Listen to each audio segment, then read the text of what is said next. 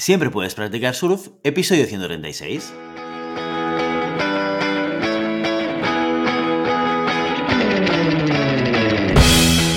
Bienvenido y bienvenida a Siempre puedes practicar surf, el podcast diario sobre recursos humanos. Este podcast está pensado para profesionales de recursos humanos, gerentes o jefes de equipo y podrás encontrar técnicas, consejos, ideas, conceptos y noticias sobre la gestión de personas. Eso sí, con un enfoque práctico y aplicable. Hoy episodio 136 del viernes 3 de diciembre de 2021. Programa muy interesante porque lo dedicamos a vuestras preguntas concretas con retos sobre gestión de personas y recursos humanos. Pero antes dejadme que os recuerde que podéis encontrar más contenido en nuestro blog e información sobre nuestros servicios en nuestra web, en globalhumancon.com. Desde allí os podéis apuntar a nuestra newsletter para no perderos nuestros webinars, streamings y todo el contenido de actividades que organizamos desde la consultoría Global Human Consultants. Y el último día de la semana lo dedicamos a resolver todas las dudas que nos hacéis llegar a través de nuestras redes sociales. Queremos estar aún más cerca de vosotros y nada mejor que participando vosotros mismos en nuestro programa. Enviad todas las preguntas que queráis. Vamos a empezar este viernes de preguntas y respuestas con la pregunta de Luis, que nos dice lo siguiente. Hola Guillermo, como profesionales que trabajamos gestionando personas, tenemos muchísima responsabilidad y un mero error puede suponer un gran problema. Sin embargo, somos personas y a veces también nos equivocamos. ¿Cuál es, bajo tu punto de vista, el peor error que podría cometer un responsable de recursos humanos? Muchas gracias. Pues bien, Luis, estoy muy de acuerdo contigo. Creo que tenemos mucha responsabilidad y que podemos cometer errores que generen un impacto muy, muy importante, desde equivocarnos a la hora de pagar una nómina, que está afectando a una persona, a una familia, desde equivocarnos en la incorporación de un talento que puede hacer que un equipo ya no funcione que no dé resultados, a eh, equivocarnos en el desarrollo de una persona y perderlo o desmotivarlo. Por lo tanto, sí que es cierto que tomamos muchas decisiones en el día a día que pueden afectar con un error negativamente al negocio. Pero, pero, quien asume responsabilidades se equivoca, Luis. Entonces, yo creo que no debemos estar pensando eh, o enfocarnos en el hecho de, cuidado que un error puede conllevar un impacto muy importante dentro del negocio, porque además esto no solamente le pasa a recursos humanos, sino también le pasa a otras áreas. Si comercial no vende, igual hunde el negocio. Si marketing se equivoca haciendo la inversión, estamos perdiendo dinero a mansalva. Si operaciones, en caso de que fuese una planta productiva, no produce en tiempo o produce con mayores costes, es que la compañía tiene que cerrar porque gasta más de lo que genera. Entonces, todos tenemos una cierta responsabilidad y no le tenemos que tener miedo a la responsabilidad y sobre todo, no tenemos que tener el miedo a equivocarnos, porque nos vamos a equivocar seguro. Si tomamos responsabilidad, si tomamos decisiones, nos equivocaremos seguro. El error es una oportunidad de mejora. No tenemos, evidentemente, no tenemos que mm, plantearnos o no tenemos que partir de la base de que no pasa nada. Bueno, mira, he pagado una nómina mal, ¿eh? Y esta persona, pues mira, en vez de recibir el dinero que, que, debería haber recibido, ha recibido la mitad. ¡Ostras! Y no ha podido pagar la hipoteca. Pues no pasa nada. No, no, sí que pasa. Es una cosa muy importante que tiene un impacto muy relevante para una persona concreta. Y hay que resolverlo, y hay que resolverlo lo más rápido posible. ¿De acuerdo? Y hay que intentar evitar que vuelva a suceder. Pero no tenemos que flagelarnos. ¿eh? No tenemos, tenemos que solucionar el problema, pero no tenemos que sacar el látigo y flagelarnos la espalda por, por este tipo de errores. ¿Por qué? Porque si tomamos responsabilidades, puede que sucedan. ¿eh? El, error cero, el, el, cero equivocarnos, esto no le pasa a nadie. Y si conoces a alguien, que esto sí que pasa, ¿eh? de gente que te dice, yo nunca me equivoco, no es que no se equivoquen, es que no se dan cuenta que se equivocan, que es diferente, ¿eh? porque todos nos equivocamos cuando asumimos responsabilidades y tomamos decisiones. Dicho esto, yo sí que lo que pienso es que si hay un error del cual mm, sí que podemos sacar el látigo y flagelarnos un poquito, ¿eh? de alguna manera, es de que nuestra función como gestores de personas y de recursos humanos y head of people y como quieras llamarlo, cuando nos olvidamos de que la razón de ser de nuestra función y lo más importante de nuestra función es conectar el proyecto y la empresa y la organización con las personas, entonces sí que estamos cometiendo, un error flagrante. No hemos entendido la razón de ser de nuestra función. Ni vale aquellas eh, personas que piensan que están ahí para exprimir a las personas individuales, a los equipos y a los profesionales para conseguir los objetivos y los resultados, ni vale aquellas personas que piensan, no, aquí de lo que se trata es de que todo el mundo esté feliz, esté contento, bueno, que no les exijamos nada, que les pongamos una piscina y un ping-pong. Oye, y cócteles a las, los viernes a las 3 de la tarde, por si acaso están estresados, ¿eh? Porque no sea que, oye, hay alguno estresado, que el estrés no es bueno, ¿vale? Ahora un poco de comedia, ¿eh? Pero bueno, para intentar identificar dos extremos de lo que sería la postura, desde mi punto de vista, incorrecta, errática y que, merece un poquito de flagelación, ¿eh? si me permites, de la función de recursos humanos. Se trata de estar en el medio. Tenemos que conectar, tenemos que conseguir que las motivaciones y propósitos de la gente, de los equipos y de las personas estén alineados y hagan que el proyecto, la organización de la empresa consiga sus objetivos. Es, ese equilibrio tan complicado para el cual nos contratan y nos pagan en las empresas. ¿De acuerdo? ¿Y eso genera estrés en las personas que trabajan? Claro, claro que sí. Es que la vida, al final, se trata de superar dificultades. Y cuando tú tienes un proyecto que tiene que conseguir una serie de hitos y que tiene que conseguir una serie de cosas, esto no se genera Mm, estando sentados en una silla y todos contentos y felices. No, no, no, esto se genera con esfuerzo, con dificultad, con discusión, con conversación, con resolución, ¿vale? Y por tanto, y con fricción. Y por tanto, eso genera momentos de incomodidad. Pues, sí, esto es una empresa. Si no, a esto le llamaríamos ocio, ¿eh? Mm, estar en una situación de confort absoluto, estar tirados en el sofá viendo la televisión, esto no es trabajo. Nadie te va a pagar por esto, ¿de acuerdo? Pero tampoco va a haber otro. Oye, vamos a exprimir al máximo, vamos a coger a esta persona que esto me lo he encontrado alguna vez, ¿eh? saquémosle el máximo y luego ya lo despedimos.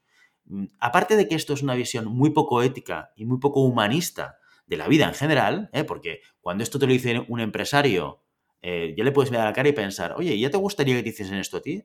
O peor, ¿te gustaría que se lo hiciese a algún familiar, algún amigo, a alguno de tus hijos o hijas que tienes? Que alguien pensase exactamente como tú estás pensando de esta persona. Bueno, igual, igual esta reflexión hace que se replantee su punto de vista. ¿De acuerdo? No solamente por eso, porque mm, es una perspectiva poco ética o nada ética y por supuesto nada humanista, sino porque también va en contra del propio negocio. ¿Eh? A día de hoy, con las redes sociales que tenemos, con la intercomunicación y con la transparencia que tenemos, la gente sabe cuando una compañía trata bien a su gente y no. Y la gente no quiere trabajar en empresas donde se les exprima. Hay ejemplos clarísimos de esto. Yo creo que pues seguramente en los 80 y en los 90 todos recordaremos a las, Big Five o las Big Four, las grandes consultoras, donde, oye, tú tenías muchísimo reconocimiento, se te reconocía muchísimo por el esfuerzo y por los resultados.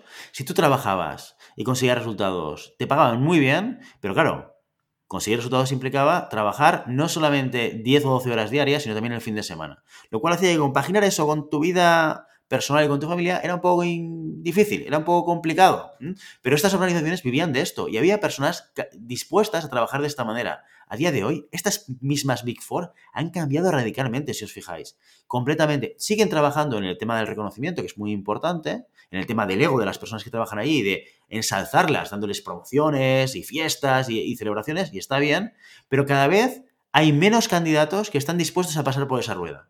Hay menos candidatos que están dispuestos a intercambiar años de vida por reconocimiento y retribución. Estamos en un contexto diferente a nivel social y esto hace que estas mismas empresas que, tienen estos modelos de gestión del talento tan claros, tan agresivos desde alguna perspectiva, ahora ya se estén replanteando la manera de atraer y acercarse al talento porque ya no les funciona, ¿eh? por, por ponernos otro ejemplo. Con lo cual, Luis, yo creo que para mí ese es el único error por el cual yo me flagelaría, ¿eh? cuando olvidamos de que nuestra función es poner a las personas en el centro del negocio y hacer que las personas, a través de su motivación y su propósito, ayuden y empujen a que el negocio y a que la organización y a que el equipo consiga sus objetivos. La siguiente pregunta de hoy nos la hace Marta y nos dice lo siguiente. Cada vez hay más herramientas tecnológicas en el mercado que nos hacen la vida más fácil. Pero ¿son todas realmente útiles? ¿Qué herramientas de gestión informatizadas se deberían utilizar y cuáles no en recursos humanos? Saludos. Pues Buena pregunta, Marta. Yo creo que esto es un tema que seguramente hace 15 o 20 años no nos planteábamos tanto. La introducción de la tecnología en toda la gestión de los recursos humanos y los procesos de gestión de personas era, era algo que, bueno, si se tenía bien y si no, pues tú, ibas tirando con tu Excel o con la herramienta que hiciese falta, ¿de acuerdo? Pero ahora es un básico, ¿sí? Yo te diría que la única herramienta que para mí debería tener cualquier organización, y esto, insisto, esto es quizás muy básico, ¿eh? pero la única que no podemos negociar y que tenemos que tener sí o sí es nuestra, nuestro sistema, nuestro ERP, nuestro software de gestión de la administración de las personas, nuestro maestro de empleado, nuestra base de datos de empleados. Sin esto, todo lo demás es muy complicado conseguirlo. ¿Por qué? Porque es a través del control de estos datos, ¿eh? tener los nombres y apellidos, la estructura, el departamento, el, puesto de trabajo, la fecha de nacimiento, etcétera, etcétera, centralizados y bien controlados, que nos permite después construir otra serie de procesos, la gestión de desempeño, la gestión de la retribución, la selección, la formación. Si esto no lo tenemos de base, hay que enfocarnos y, oye, conseguir un software que nos ayude. E independientemente, y esto es muy importante, independientemente de que la nómina la tengas o no externalizada, que esto pasa a veces, que tú tienes una consultora, una asesoría, una gestoría, lo que haga falta, que te hace la nómina fuera de tu casa, que esto está muy bien, pero independientemente de esto, no dejes que los datos estén solamente ubicados en tu proveedor. Los tienes que tener en tu casa, en un software tuyo, que el que utilices para exportar datos y enviarle los datos a la gestoría para que calcule las nóminas y para que las haga y, las, y haga todo lo que tenga que hacer, ¿de acuerdo? Pero siempre teniendo tú el control de los datos, ¿vale? Una vez cubrimos esta etapa, aquí se nos abren dos vertientes o dos posibilidades o dos planteamientos. Hay gente que le gusta tener un solo sistema, un software que me lo haga todo, ¿vale? Y esto tiene pros y contras. El gran pro que tiene es la interconexión entre diferentes módulos. Si yo tengo un software que aparte pues, del maestro de empleados, de la base de datos de empleados, me puede ayudar a gestionar la selección, la formación, la retribución, etcétera, etcétera, etcétera, ese sistema ya parte de una base de datos única, con lo cual yo no tengo que dar altas y bajas entre sistemas. Oye, pues que me, que me entra un nuevo empleado en la compañía. Oye, oye, no te olvides de darle de alta en el sistema de formación. No te olvides de darle de alta en la gestión de desempeño. No te olvides de, no te olvides de, ojo, porque aquí se generan dos, dos problemas. El primero es sobrecarga de trabajo, cada vez que yo tengo que dar de alta y de baja en diferentes sistemas, pues es tiempo de gestión. Y luego el segundo, quizás es más importante que el primero, y es la probabilidad del error. Contra más veces tenga que repetir esa acción manualmente, más veces tengo el riesgo de que me equivoque, ¿no? Y que pierda la información y que de repente haya sistemas que no estén actualizados y cuando no están actualizados me genera un problema a la hora de utilizarlos y de explotarlos. ¿De acuerdo? Sí que es verdad que este, con, este pro, perdón, este pro de, de un software generalista, poco a poco cada vez va siendo menos pro. ¿Por qué? Porque los sistemas han mejorado muchísimo. A día de hoy, la mayor parte de los sistemas tienen APIs abiertas, ¿vale? Que son como puertas, como ventanas, como portales, que permiten conectar sistemas, ¿de acuerdo? De hecho, hay una, herramienta muy conocida y muy utilizada que se llama Zapier, Z-A-P-P-I-E-R, ¿vale? Que interconecta sistemas, ¿vale? E incluso no hace falta saber nada de código para utilizarla. Tú vas a Zapier y si el sistema que tú utilizas está abierto y conectado a Zapier, tú con Zapier puedes decir, cuando en mi software se dé de alta un empleado, en este otro software se tiene que dar de alta este empleado con estos datos. Muy fácil, muy sencillo y realmente te soluciona a día de hoy la interconexión entre sistemas de manera muy sencilla. Por lo tanto, este gran pro del sistema global cada vez va siendo menos pro, ¿vale? ¿Cuál es el gran contra? El gran contra es que en la realidad la mayor parte de los sistemas de recursos humanos generalistas son fuertes en uno de sus módulos. ¿Por qué? Porque normalmente nacen de un core. ¿eh? Normalmente cuando hay un ERP, ellos eh, se, suelen centrar en la evolución y el desarrollo de un módulo muy transaccional. Oye, pues vamos a hacer un sistema de gestión de desempeño.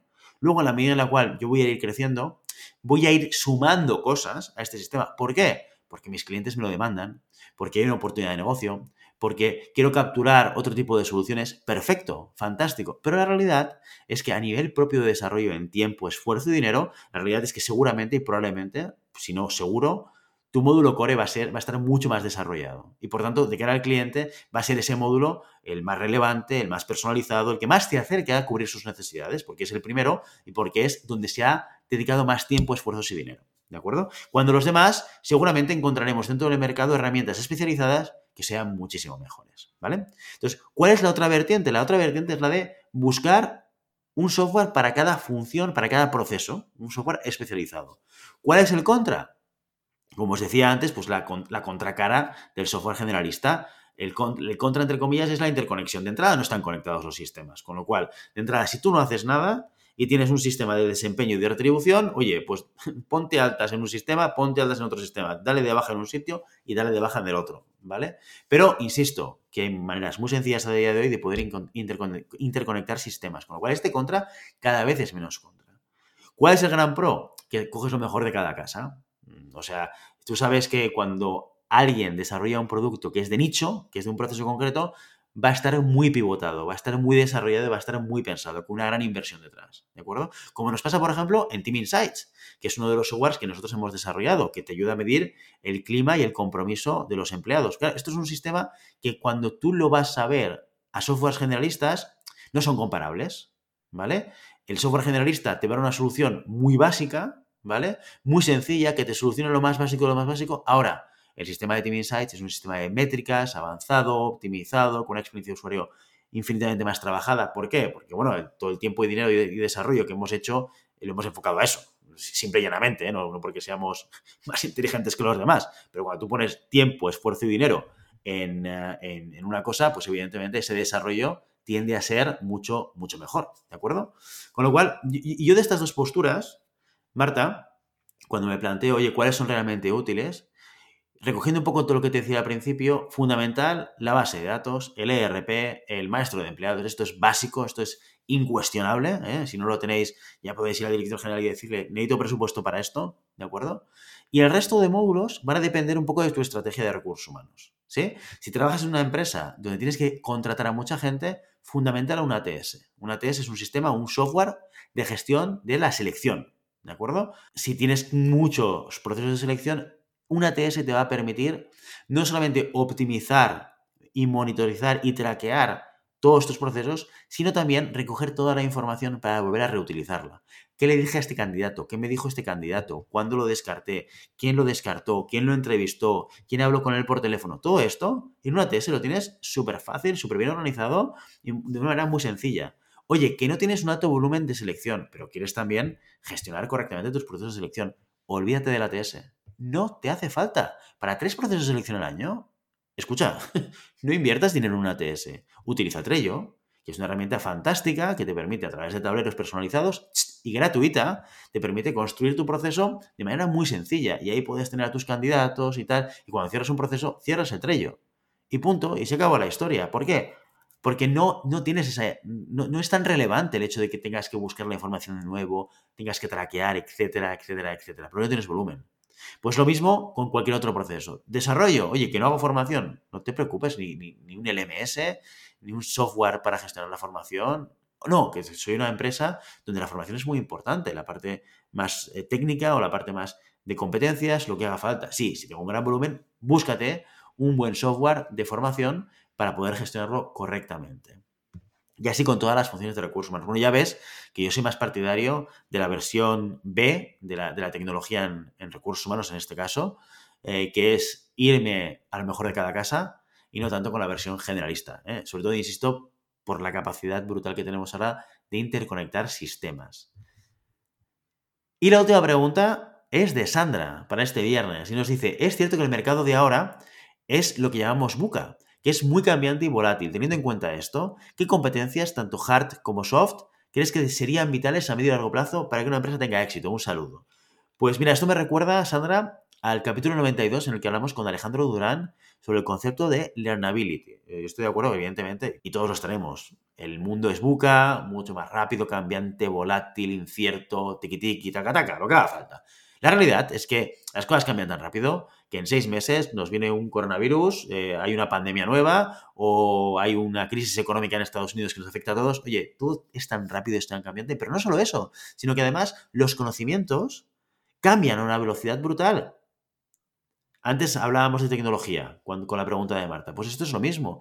Hoy compro un software, ese mismo software en seis meses ha cambiado, ha mejorado, ha evolucionado me da soluciones que a día de hoy no me da. Y me provoca y me obliga, o me da la oportunidad, de mejorar mis propios procesos, de hacer menos trabajo y automatizarlo. Esto es una constante. Es, enorme la capacidad que tiene el entorno, la tecnología, de adaptarse, de mejorarse, de pivotarse, etcétera, etcétera, etcétera. Por eso, y, volviendo un poco al capítulo 92 con Alejandro Durán, la clave para mí, o, o la competencia más relevante de ahora y del futuro es nuestra capacidad de aprendizaje continuo, el learnability, nuestra capacidad de poder estar siempre actualizados. Ya no vale aquello de, bueno, yo he estado en la universidad cuatro o cinco años, me he estudiado un máster o dos, y venga, ya me pongo a trabajar. Oye, y a sacar renta de los cinco años de estudios. No, no, no, no, aquí no hay renta posible. Es que lo que tú has aprendido en cinco años, ojo, y aparte, evidentemente, de que en tu experiencia laboral vas a aprender cosas que en la universidad no has aprendido nunca. Pero aparte de eso, o sea, lo que tú has aprendido en tu época universitaria va a cambiar, pivotar, evolucionar. Hay que estar al día. Hay que estar siempre escuchando, hablando, leyendo, interactuando, trabajando en networking. Esto es muy importante, porque si no te vas a quedar estancado. Porque si no, vas a salir del esquema de juego. Ya no vas a aportar el valor que aportabas cuando te incorporaste, porque el entorno va cambiando. Hay que estar al día de las cosas, ¿no? Y por tanto, desde mi punto de vista, Sandra, yo creo que a nivel soft, la competencia más importante que tenemos que estar buscando en nuestros candidatos es esa capacidad de aprendizaje continuo y esas ganas de aprender de manera continua. Y con esta pregunta, la pregunta de Sandra, nos despedimos hoy. Y ya sabes, no puedes tener las olas, pero siempre puedes practicar surf. Y hasta aquí nuestro episodio de hoy. Como siempre queremos invitaros a que os pongáis en contacto con nosotros, nos deis vuestra opinión y nos sugeráis si tenéis algún tema o alguna pregunta concreta. Lo podéis hacer a través de la página de contacto en globalhumancom.com barra contáctanos o a través de las redes sociales. Estamos en Facebook, en Instagram, en Twitter y en LinkedIn. Y si el contenido de este podcast te gusta, no te olvides suscribirte, darnos 5 estrellas en iTunes y me gusta tanto en iVoox como en Spotify. Igualmente recuerda que puedes encontrar más contenidos, noticias y recursos en nuestra web, en globalhumancom.com. Muchas gracias por todo, por tu tiempo, por tu atención y por tu interés en estos temas sobre gestión de personas. Nos escuchamos la semana que viene, el lunes, con una nueva entrevista interesantísima. Hasta entonces, feliz fin de semana.